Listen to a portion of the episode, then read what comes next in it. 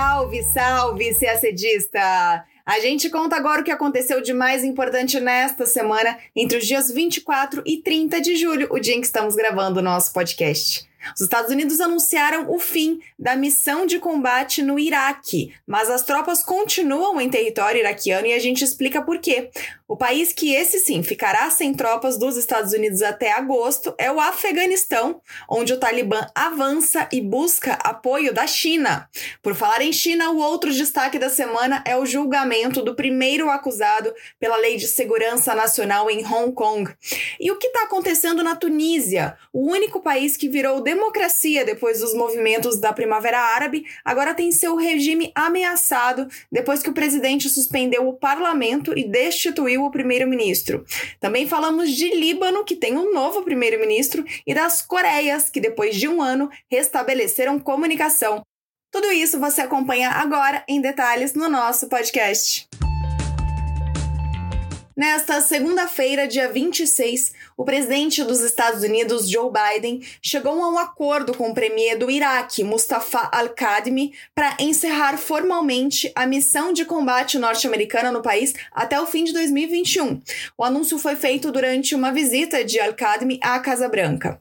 Mas tem um detalhe bem importante: o encerramento da operação, diferentemente do que está acontecendo no Afeganistão, não significa o fim da presença militar norte-americana no país. Os Estados Unidos continuam continuarão no Iraque para treinar e aconselhar militares no enfrentamento ao autoproclamado Estado Islâmico, só que não vão ficar mais na zona de combate. Ou seja, na prática não muda muita coisa porque essa função de treinar militares iraquianos já é uma das tarefas da atual missão norte-americana. Também não ficou claro se Biden irá reduzir o tamanho da tropa. Atualmente, cerca de 2.500 soldados norte-americanos estão no Iraque. A coalizão liderada pelos Estados Unidos invadiu o Iraque lá atrás, em março de 2003, a partir de acusações de que o governo do então líder do país, Saddam Hussein, possuía armas de destruição em massa. Hussein foi derrubado, mas os armamentos nunca foram encontrados. Em 2011, o então presidente Barack Obama anunciou a retirada das tropas com a manutenção de alguns militares para funções de treinamento e de apoio, mas em 2014, diante do enorme avanço do autoproclamado Estado Islâmico, Obama ordenou o retorno de alguns militares para apoiar as forças iraquianas na luta contra esse grupo terrorista. Para Mustafa al-Kadhimi, o anúncio desta segunda-feira representa uma vitória política frente às facções do país anti-americanas e pró-iranianas. O primeiro-ministro enfrenta, de um lado, a ameaça do autoproclamado Estado Islâmico e, de outro, as críticas pela presença de tropas americanas no país há quase duas décadas. Enquanto isso, o país acabou virando um palco de conflitos entre Estados Unidos e Irã. Milícias pró-iranianas redobraram seus ataques aos norte-americanos instalados no Iraque nos últimos meses, ao passo que os norte-americanos também bombardearam abrigos dessas milícias em junho deste ano. E o autoproclamado Estado Islâmico, embora muito enfraquecido hoje, continua atuando no Iraque, o grupo assumiu a responsabilidade na semana passada por um atentado que matou 30 pessoas e feriu dezenas em um mercado nos arredores de Bagdá. O governo iraquiano afirma que é capaz de levar sozinho a luta contra o grupo extremista, mas que o apoio de inteligência e de treinamento dos Estados Unidos ainda será necessário. Ao todo, foram treinados cerca de 250 mil militares do Iraque nos últimos anos. Ainda falando de Estados Unidos e Oriente Médio, o assunto agora é Afeganistão.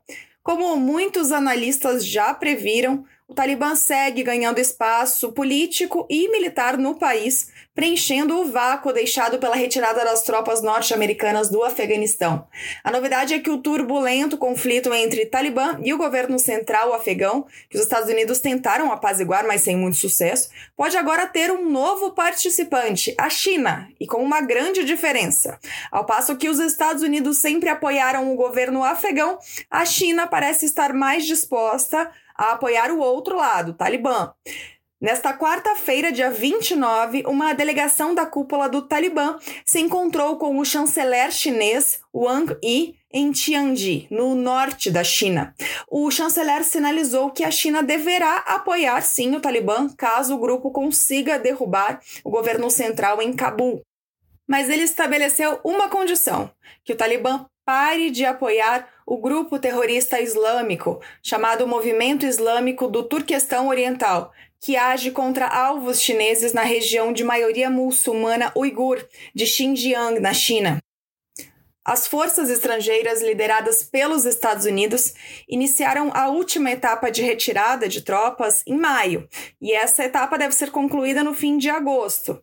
Desde então, desde maio, o Talibã avançou militarmente no país assumindo o controle de dezenas de distritos e postos de fronteira.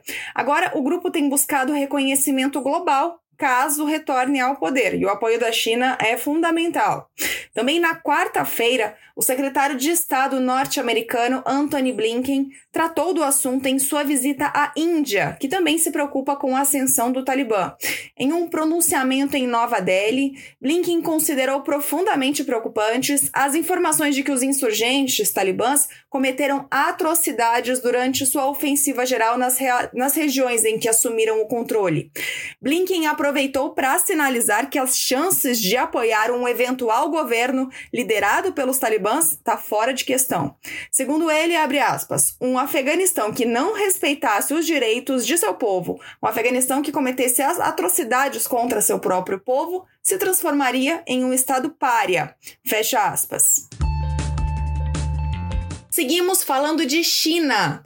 Nesta sexta-feira, dia 30, a primeira pessoa condenada nos termos da Lei de Segurança Nacional para Hong Kong recebeu a sentença de nove anos de prisão.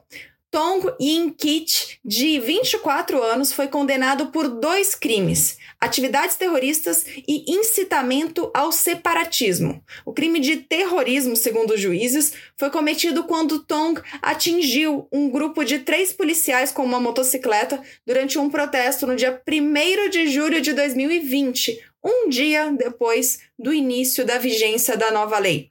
Já o crime de incitamento ao separatismo foi cometido, segundo os juízes, porque naquele protesto ele carregava uma faixa com o slogan Liberte Hong Kong, Revolução de Nossos Tempos. O slogan era um dos mantras dos gigantescos protestos de 2019, no qual os cidadãos de Hong Kong pediam mais liberdade e democracia.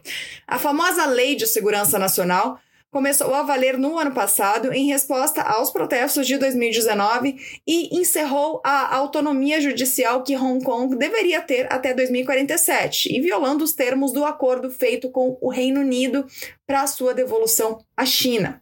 Pelo texto, qualquer pessoa acusada de secessão, terrorismo, subversão ou conluio com estrangeiros para esses fins é passível de um processo judicial especial os acusados podem pegar pena de prisão perpétua. Com esse primeiro julgamento sob a nova legislação, o caso de Tom tem sido visto como um teste de como a lei será implementada no tribunal nos próximos meses. Até segunda-feira, dia 26, a polícia tinha prendido 138 pessoas e acusado 76, de acordo com a lei. Os presos incluem estudantes, ativistas, ex-legisladores, jornalistas e advogados. Vamos falar agora da crise política na Tunísia. Neste domingo, dia 25, o presidente tunisiano Kais Saied suspendeu as atividades do parlamento por 30 dias e destituiu o primeiro-ministro, que foi considerado um golpe pela oposição. Em nota à imprensa, o presidente afirmou que muitos foram enganados pela hipocrisia, traição e roubo dos direitos do povo, palavras dele. Sayed também alertou que os militares do país irão responder a qualquer reação armada às suas decisões.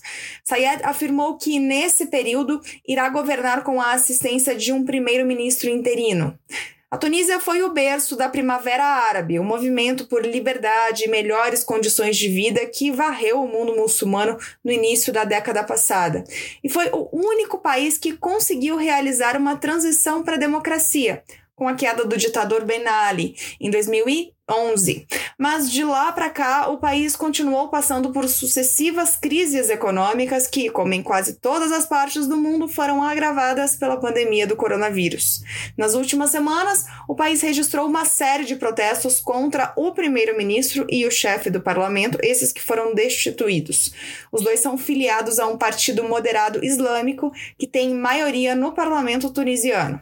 Diante dessa conjuntura, Sayed agiu com base numa controversa interpretação do artigo 80 da Constituição da Tunísia, que permite ao presidente adotar medidas excepcionais em caso de perigo iminente que ameace a segurança e a independência do país. A questão é que essa medida só poderia ter sido tomada depois de uma consulta ao premier e ao chefe do parlamento. Além disso, o órgão responsável por decidir sobre a legalidade do ato do presidente, o Tribunal Constitucional, até hoje não foi criado. Embora no domingo a oposição tenha feito convocações para os apoiadores saírem às ruas contra Sayed, desde então o partido adotou um tom mais conciliatório, com pedidos de calma e diálogo nacional para superar a crise. As organizações da sociedade civil tunisiana, que têm desempenhado um papel fundamental na política desde a Revolução de 2011, não denunciaram as medidas de Sayed, mas pediram que ele apresentasse rapidamente seus planos e encerrasse esse período de emergência dentro de um mês.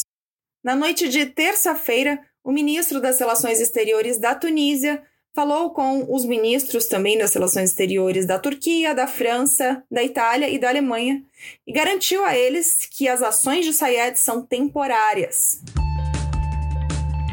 Enquanto isso, no Líbano, a nomeação de um novo primeiro-ministro tenta acabar com um impasse que já dura quase um ano. Nesta segunda-feira, dia 26, o presidente libanês encarregou Najib Mikati de formar um governo após o fracasso de seus antecessores. O último gabinete em atividade operou até agosto do ano passado, quando o então primeiro-ministro Hassan Diab renunciou em meio à crise agravada pela explosão no porto de Beirute, que deixou mais de 200 mortos, mais de 7 mil feridos e danos econômicos estimados em 15 bilhões de dólares na época. De lá para cá, nenhum primeiro-ministro nomeado conseguiu formar um governo.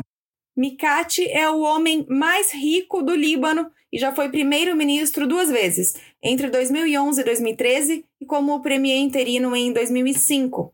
Ele substituirá Saad Hariri, o ex-primeiro-ministro designado, que renunciou em 15 de julho depois de uma disputa de nove meses com o presidente Michel Aoun. Mikati recebeu o apoio de Saad Hariri e seu grupo parlamentar, e também recebeu o apoio do Hezbollah, todos aliados do presidente Michel Aoun.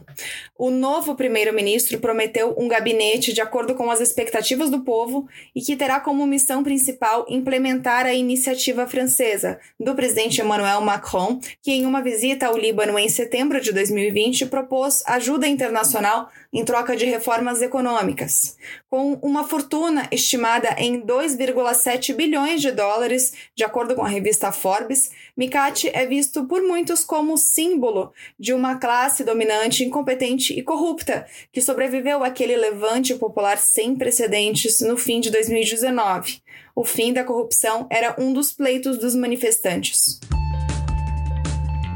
A Coreia do Norte e a Coreia do Sul restabeleceram canais de comunicação na terça-feira, dia 27. Os líderes dos dois países concordaram em reabrir as conversas para tentar resgatar a confiança e melhorar as relações, segundo informou a Coreia do Sul. Mesmo com o corte nas comunicações, o presidente sul-coreano Moon Jae-in e o ditador norte-coreano Kim Jong-un trocaram diversas correspondências desde abril. Nesta terça, eles se comunicaram por uma das linhas reconstituídas. O corte de todos os canais de comunicação, sobretudo militares, foi feito pela Coreia do Norte em junho do ano passado. A decisão foi tomada depois que desertores norte-coreanos passaram a lançar do território da Coreia do Sul para o da Coreia do Norte, panfletos de propaganda contra o regime comunista norte-coreano. Na época, Kim Jong-un responsabilizou a Coreia do Sul por não ter impedido a ação dos opositores, o que motivou o corte total na comunicação entre os dois países. E o pedido de retomada das comunicações foi feito pelo presidente sul-coreano Moon Jae-in. A Coreia do Sul espera que esse seja um primeiro passo para a retomada das negociações da Coreia do Norte com os Estados Unidos, depois da cúpula fracassada entre Kim Jong-un e o então presidente norte-americano Donald Trump em 2019 no Vietnã. As negociações sobre o programa nuclear norte-coreano foram congeladas. A esperança da Coreia do Sul é de que a administração do presidente dos Estados Unidos, Joe Biden, possa retomar as negociações. E a gente termina o nosso podcast por aqui. Uma ótima semana, bons estudos e até sexta-feira que vem.